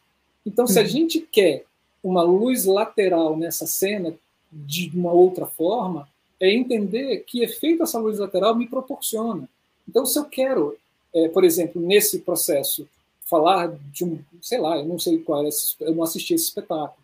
É, essa foto é do Diego Bressani, um outro fotógrafo aqui de Brasília também maravilhoso. Se eu fosse falar assim, ah, eu quero que um casal fique é, é, divididos, brigados, em separação. Então, quero um uma parte deles clara, outra parte é, escura. Então, eu quero o que eu quero fazer? Eu quero modelar forma, eu, ou, ou, eu quero é, fazer uma, um, um, velar e desvelar desse negócio. Então, onde é que eu coloco esse refletor? Né? Assim, opa, a luz lateral não faz isso de um lado só. Ah, mas eu tenho os dois, então por que, que eu não coloco no meio? Então, eu vou gerando ferramentas para esse processo de criação. E assim vai o nosso livro. Tem uma coisa que não se utiliza mais, né, por causa do capture, que não tinha como também não falar, que são essas coisinhas maravilhosas aqui, que são essas regrinhas que existiam antigamente, onde você colocava e fazia os desenhos no seu plano, na sua planta de luz ou mapa de luz, como você queira chamar, mas que, né, não tinha problema nenhum se você fizesse como esse mapa de luz aqui do James Firsten Cipher, onde ele faz quadradinhos com bolinhas né, e vai pintando as bolinhas para dizer o que é o que. O que basta efetivamente é a comunicação dessa documentação entre os, entre os trabalhadores. falo dos novos dos programas né, que já estavam começando naquela época, né, uhum. é, e, e, dou uma, um exemplo de como, e aí sim sou eu, né, é, faço os meus roteiros de luz, né, nesse sentido. Então, tudo aquilo que você pergunta, Camila, como é que se faz um roteiro de luz, etc. né? É, e aí vai. Aqui, gente, é, eu vou até ampliar para facilitar para vocês, é, porque isso daqui é uma coisa muito interessante para mim, tá? É, para mim, para o livro em si. É, quando eu falo da iluminação teatral, né? E, e eu estou falando de Brasília e quero que esse livro também seja um, um, um percorrer histórico também dentro da, do teatro de Brasília. É, eu não podia deixar de citar é, todas as pessoas que aparecem enquanto foto, né? Porque volto para quem não pegou no início, assim, uma das preocupações que eu queria era que o livro fosse é, as, a, as fotos do livro fossem de espetáculos de Brasília, não espetáculos uhum. de fora, mas não importava quem tivesse na cena, quem tivesse dirigindo ou iluminando, mas comunicou aquilo que eu queria ilustrar, né? É, é de Brasília, com atores e profissionais de Brasília, com atores não, profissionais de Brasília, vai estar aqui. Então, por que não fazer um, um, uma planilha é, identificando esses profissionais dentro de cada foto cedida? Porque também essas pessoas cederam o direito de imagem delas para mim. Então, eu divido, né? no final do livro tem é, o número da figura que está no livro, é, e aí quando eu coloco figura, eu coloco é, as fotos efetivamente, né? É, uhum. Quem foi o fotógrafo, qual o espetáculo, qual o grupo que apresentou aquele espetáculo, quem foi o iluminador ou iluminadora, a direção ou a coreografia foi de quem, quem são os intérpretes que estão ali fotografados, o local da apresentação daquela foto, o ano e algumas observações, né? É, e aí eu vou descrevendo né, tudo isso. E aí quando você pega, fala assim, ah, quem são essas pessoas mesmo? Você vai lá no final do livro, você pode ver que, sei lá, na, na figura 29, uma foto do Diego Bressani, do espetáculo Sonho Macbeth, iluminação de Marcelo Augusto Santana, com direção de William Lopes, a intérprete é a Lívia Bennett, na Praça da República de Brasília, e o ano foi 2007, que foi aquela foto que ela está aqui, assim, uma pessoa branca, né, somente iluminada as costas. E assim vai. E aí tem isso para todas as, as, as imagens, né? Vem esse, esse relato. E eu termino uhum. o livro com uma coisa que é, para mim foi é emblemático, que é, a, a, é tido como né, uma das últimas palavras atribuídas da vida de Goethe quando ele estava morrendo. Ele fala mais luz, mais luz e morre. E esse que é será o, né? o nome do segundo livro, Eliezer, em que ele vai falar. Oh. E quando vamos ter o livro sobre cor? Vai ser o Mais Luz, já já, breve. Boa, boa, boa Eliezer, boa, boa, boa, boa, boa. Cara, eu também nessa. Só para Eliezer, deixa eu te falar, assim, essa, essa pandemia me deu umas coisas muito legais, assim. É de frear, de botar o pé no freio. E quando você põe o pé no freio, você começa a selecionar aquilo realmente que faz sentido para sua vida, né? Aquela coisa que vai mover você. Você não vai gastar mais energia com coisas inúteis, como era antes, pelo menos como eu era antes, saindo correndo, querendo fazer tudo. Não, vamos botar as coisas mais encaixotadas. Então, estou fechando um ciclo de vida aqui comigo e espero eu voltar a esses meus processos de pesquisas e escritas e quem sabe, né? Aí eu vou te procurar, Eliezer, para assim, Eliezer, financia o livro aí. Tem que procurar é o Cleison Belo, né? Já ah! que ele ah! ganha vários 0000, é o salário dele, os cachês, né, dele. Deixa eu te falar. Mandei a mensagem aqui de divulgação do livro, aí o Cleison me manda um recado. Assim, meu amigo, eu acho que eu tenho seu livro, mas eu estou num corre aqui, estou indo para cortar o cabelo, a minha cabeleireira está me esperando em casa. mas assim que acabar o cabelo, eu olho lá e verifico, dou uma olhada, se não olhar agora, eu vejo depois. Assim, gente, eu quero ser Clayson Belo, eu quero que se tem uma cabeleireira, um cabeleireiro me esperando em casa para cortar o meu cabelo numa noite de segunda-feira. Isso é para quem é, pode, Cleison. Um dia a gente chega lá, Cleison. Calma, calma. Ó, vou dar uma boa noite aqui para o Edevaldo Santos, que chegou. Edevaldo, meu querido, boa noite. Ivo, muito boa noite. Boa noite e o Ivo. Fábio. O Fábio está aqui falando, ó, muito bom livro. Muito bom mesmo, Marcelo. E agora eu quero ouvir de você, a hora do seu merchan. Por hum. que, que esse livro é importante para a galera? Que galera? Bom, primeiro, assim, é, para as pessoas que estão iniciando, esse é um ponto, né? Assim, é, isso, isso, é fato. Pessoa que está iniciando mesmo. Se você tem uma história dentro da iluminação, talvez esse livro não seja tão interessante para você. É bom para você, é, de repente, você nunca pensou sobre o que é a, materia, a luz material, né? Assim, a física você vai dar uma coisa legal, mas é um ponto de partida para você sair pesquisando e de cabeça em, em outros assuntos. Mas é para pessoas interessadas no entender como é que se dá esse processo de iluminação cênica, é, curiosos, né? Porque eu tenho vários amigos que são fotógrafos que compraram o livro e falaram que modificou o olhar deles enquanto luz para cena, para cena fotográfica, é, para alunos né? E aí esse livro está sendo utilizado em algumas universidades públicas. Isso para mim me deixa é, muito feliz, muito feliz mesmo, né? porque esse é um dos objetivos dele. É, e para curiosos, curiosos já falei, né? mas são para essas pessoas. O que ele traz de novo? Ele traz é, um conceito, ele te prepara para você entender o universo da iluminação de uma forma mais ampla para que você, ao trabalhar com iluminação, você não fique cru, como eu passei durante uns oito meses, quase um ano, começando a trabalhar com iluminação sem entender o que eu estava fazendo, né? E sem e as pessoas às vezes me sacaneando, assim. Então, você já botou o T na lâmpada para ali? Ela ia eu botar o T na lâmpada para e as pessoas rindo atrás de mim, né?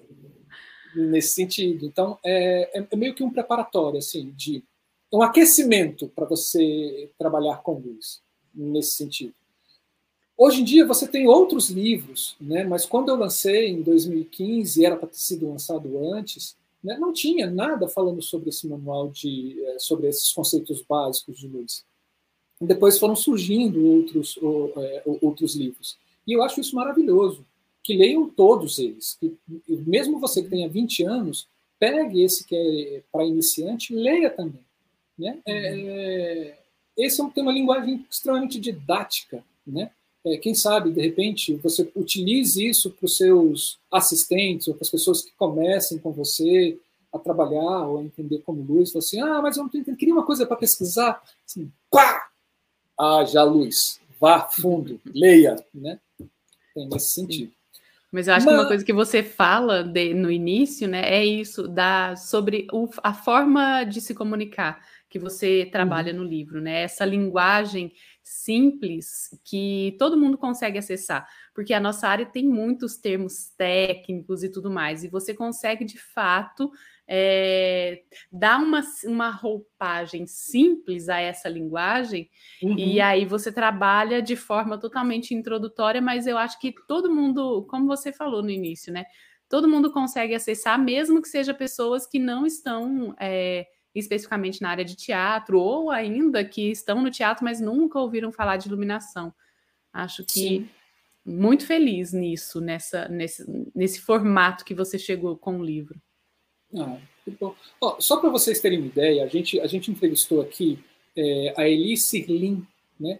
É, que é uma, uma iluminadora de Buenos Aires, e ela tem um livro fantástico, La Luz en el Teatro, Manual de Iluminação, que também é uhum. maravilhoso, que também faz parte de um processo de pesquisa dela e de trabalho dela com iluminação cênica.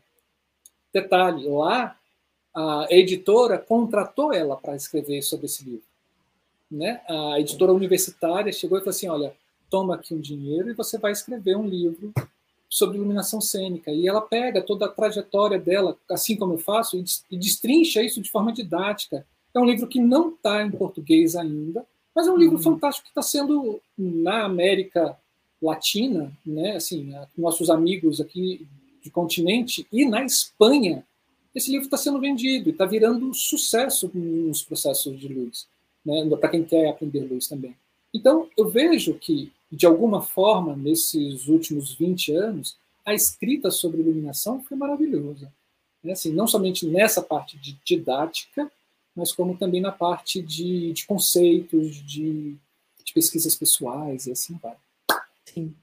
E a pergunta que não quer calar, Marcelo, aonde a gente encontra o seu livro? Eu quero o seu livro, como que eu faço? Bom, Aí vem uma, uma história triste, triste mesmo, ah. porque aí já é consequência desse governo desastroso que a gente está tendo, né?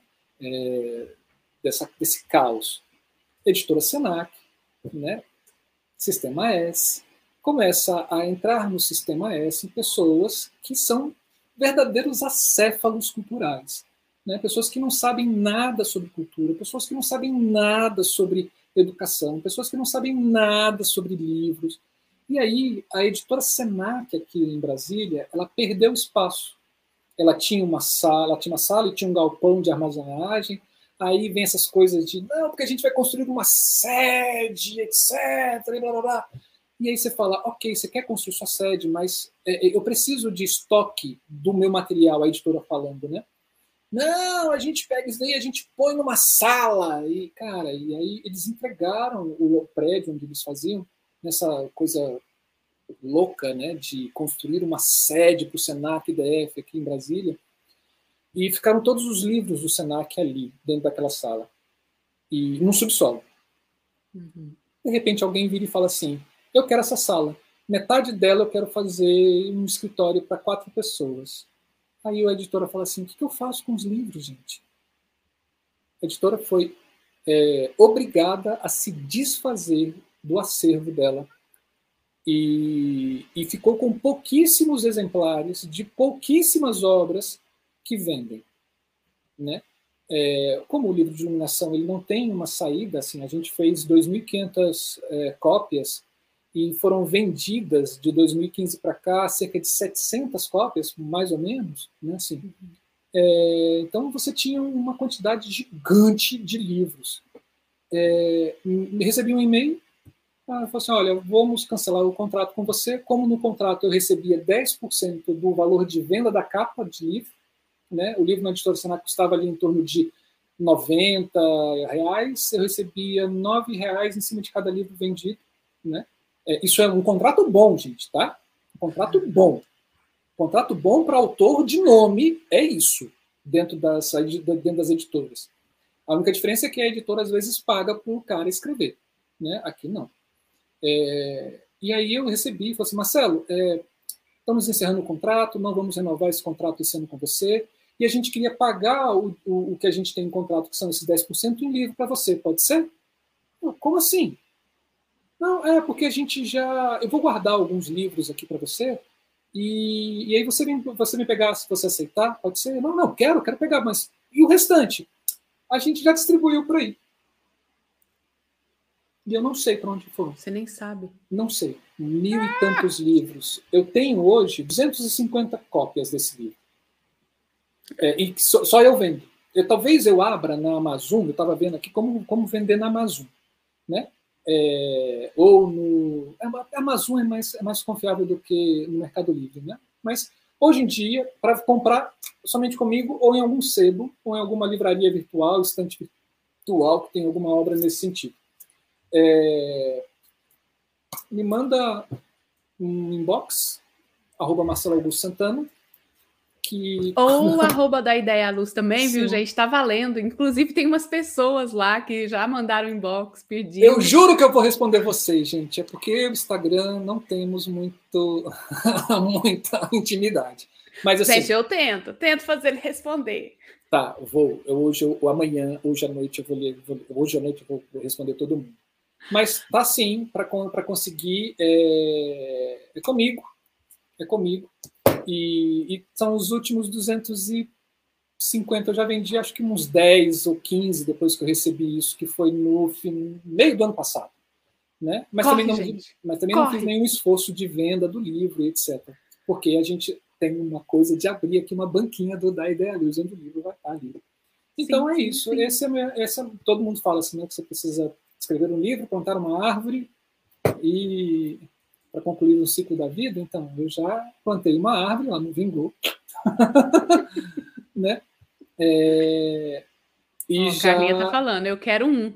Ô, Carlinha, todo Garanto seu. seu, Como Carlinha. você não tem.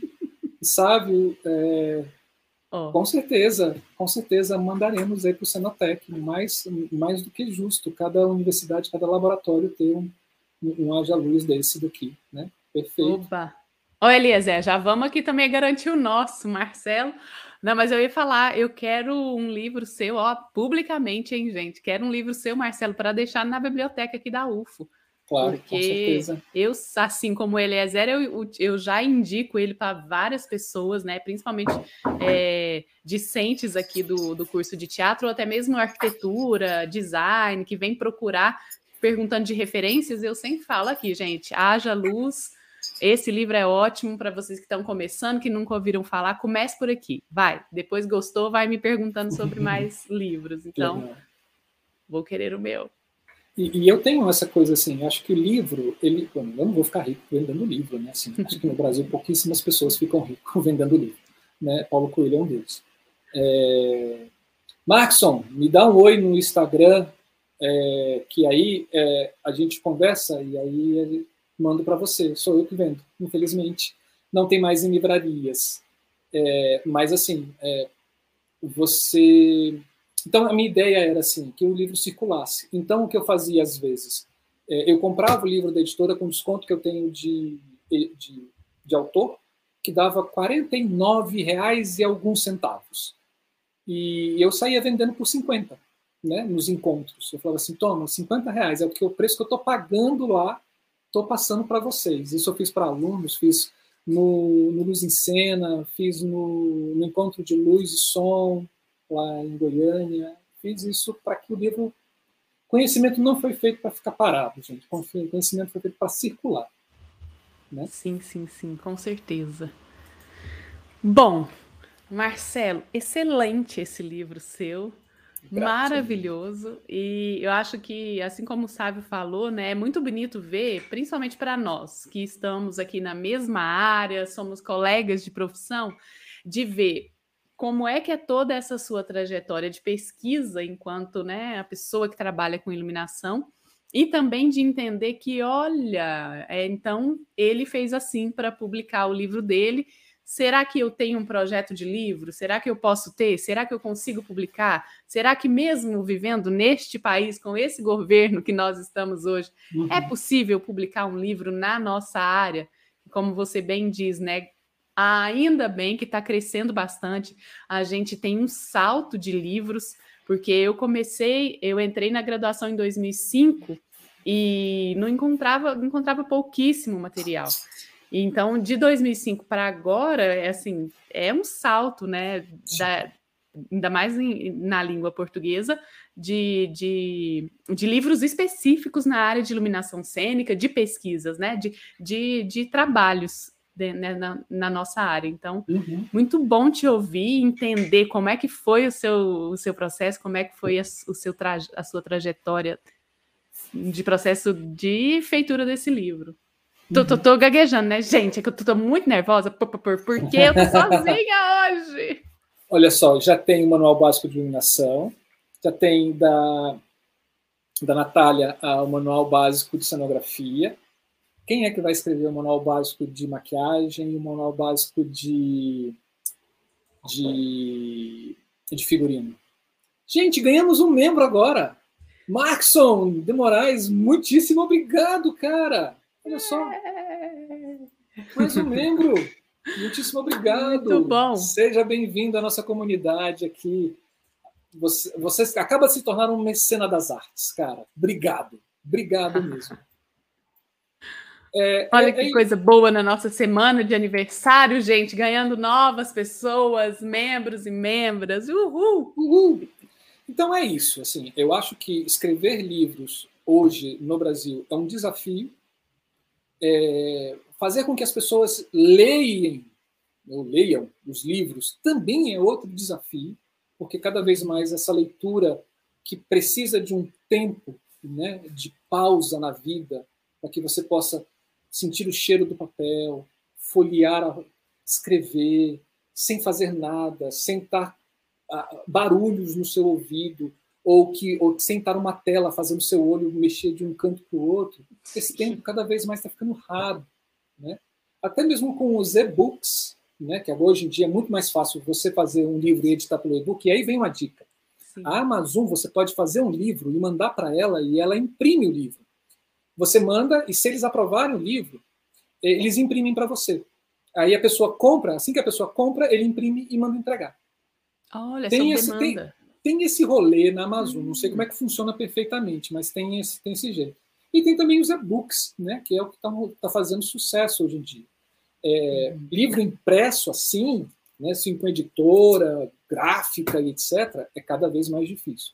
Mas, por outro lado, você tem é, você já tem essa facilidade hoje em dia, né, de certa forma. Agora é saber, vamos botar isso para frente. E acho que um dos objetivos desse programa Livros é não somente você divulgar o esse conhecimento do livro e como ele foi feito, mas uhum. também estimular as pessoas a esse processo de leitura, de pesquisa, de assim, vamos dar um tempo, assim, vamos parar, vamos pegar um livro, vamos ler, né, assim, respirar um pouquinho, né? Se alguém falar assim, corre, você fala assim, não, espera um pouquinho, eu estou lendo agora, é meu tempo de leitura. Olha, esse negócio de tempo de leitura, viu, Marcelo, ele é te contar que eu, eu tenho que ler umas coisas aqui, né? Quando a gente não uhum. tem que uhum. ler, né, gente? E eu me peguei esses dias extremamente ansiosa, sabe? Assim, porque eu tava sem o celular, então eu tava preocupada com uma resposta que eu precisava e, né, lendo com uma ansiedade. Falei, gente, né? Feliz a época em que a gente sentava, não se preocupava e, ó, degustava a leitura. É. E é uma coisa assim, eu vi um estudo, assim, não lembro aonde, nem quando, nem como, assim, falando que nunca na história da humanidade se leu tanto.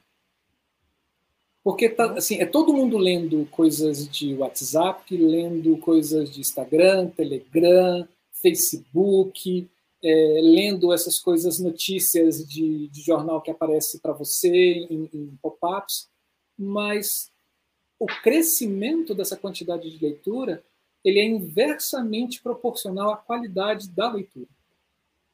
Sim, sim. Mas também, ao mesmo tempo, eu estava ouvindo um, podcast hoje da, da Dona Ritinha, intimamente oh. a chamo de Dona Ritinha, né? O canal Tempero Drag da Rita Von Hunt, e ela fala que sobre, falando sobre a guerra, e aí ela falou assim que várias pessoas pediram para que ela fizesse um TikTok falando sobre a guerra, né? Eu assisti esse, aí, esse... Ela falou assim, gente, está doida? Alô, como é que, é. né?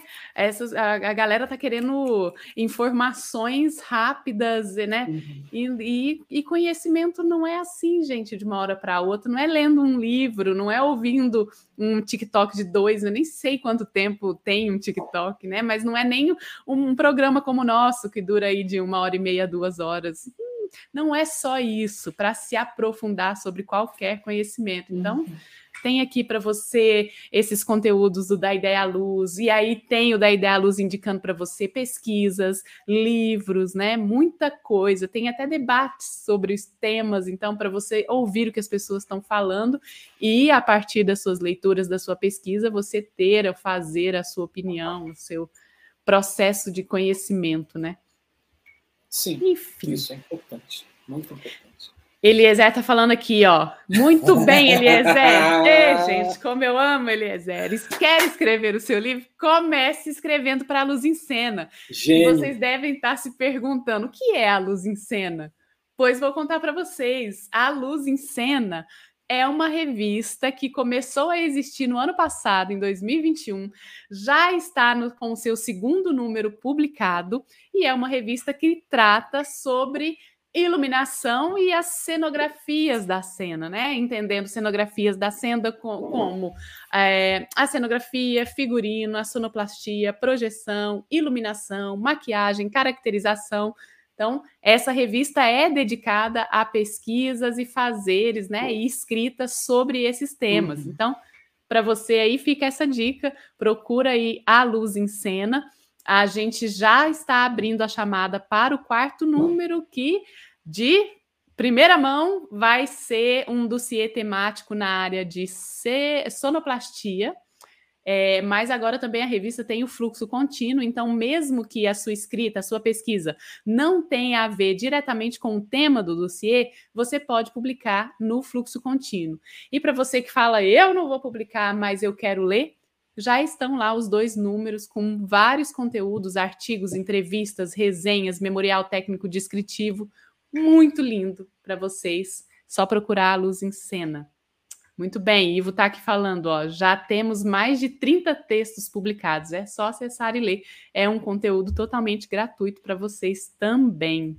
Cada um mais lindo do que o outro, gente. Putz, lindo, lindo, lindo. E vamos que vamos, né, gente? Fazer a cultura e, sobretudo, se a gente pega. Ai, eu tô, eu tô pensando sobre a não hierarquização das materialidades da cena, né?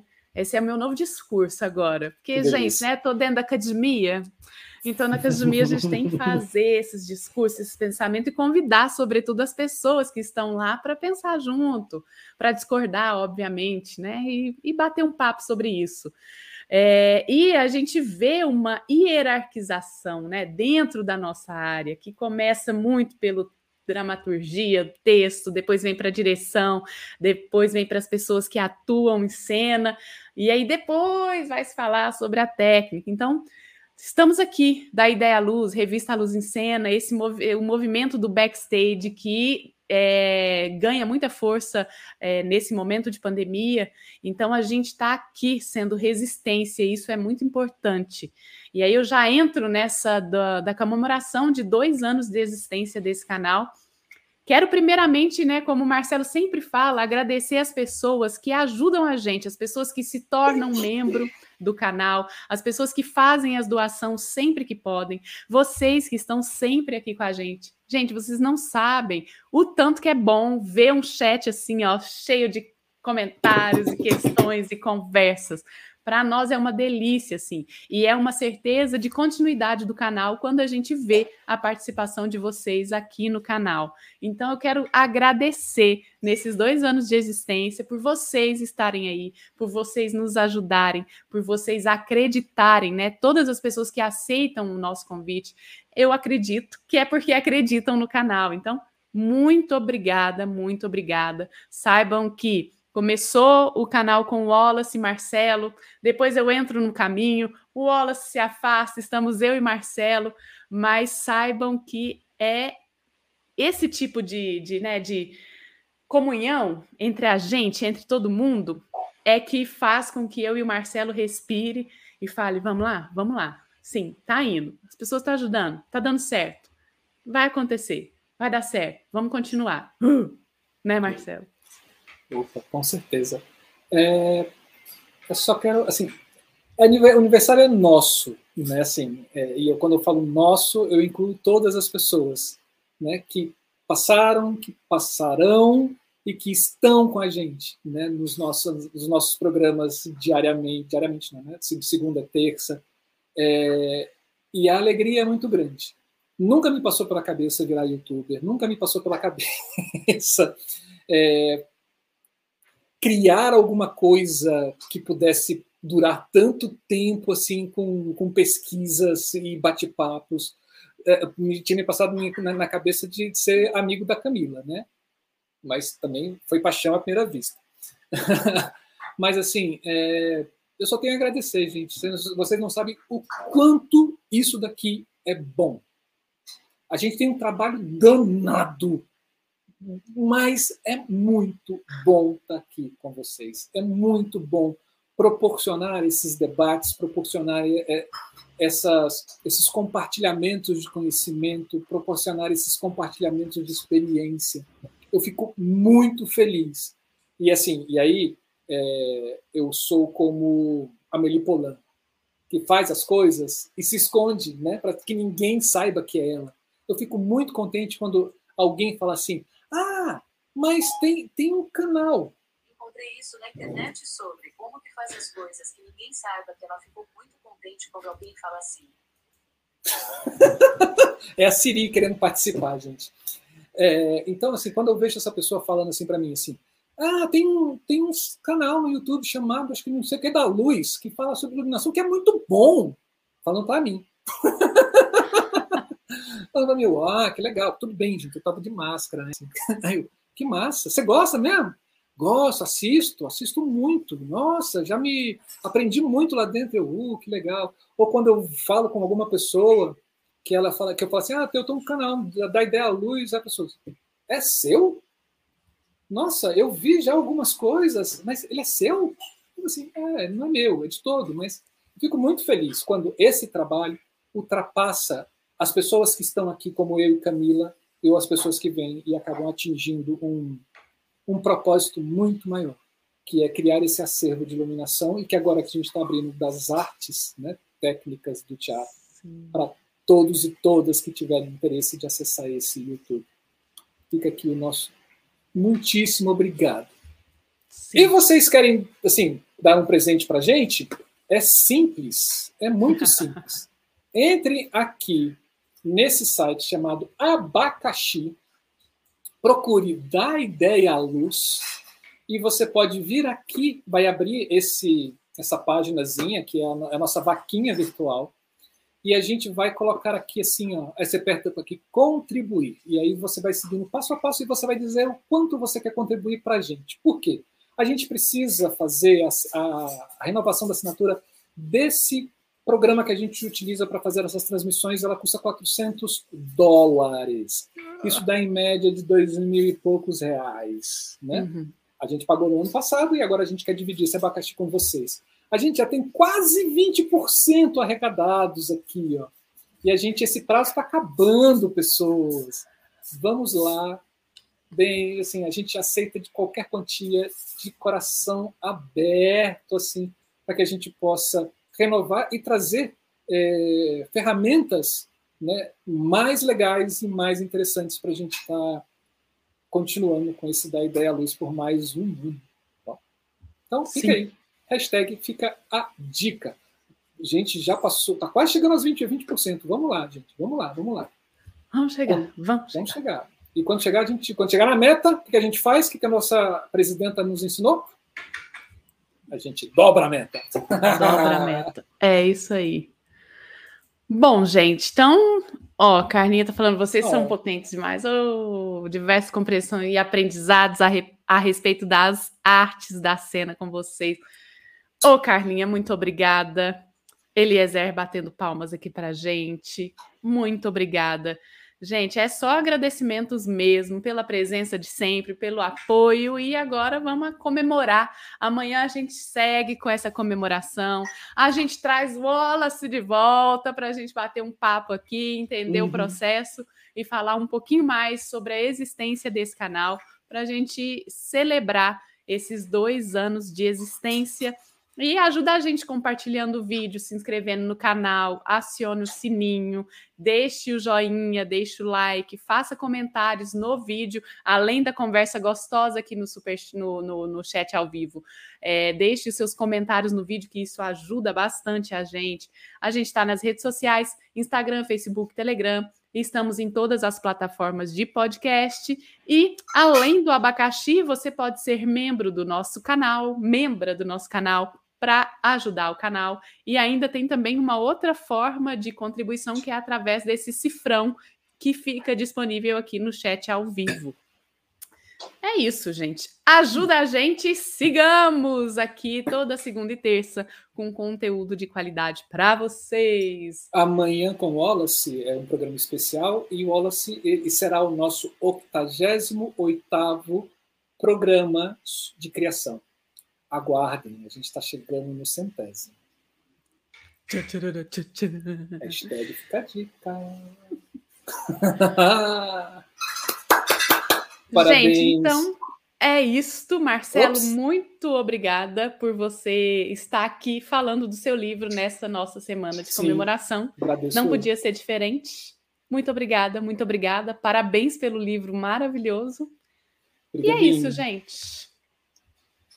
Esperamos vocês então amanhã no, nossa, no nosso segundo, na segunda etapa de comemoração. Vem soprar a vela, gente, junto com a gente, soprar a velinha e estourar balão. Obrigado, Markson. Então, Camila, eu sou só convidado aqui hoje. É, hoje sou eu que mando, eu que encerro. Então, gente, mais uma vez, obrigada pela presença de hoje, de sempre. É...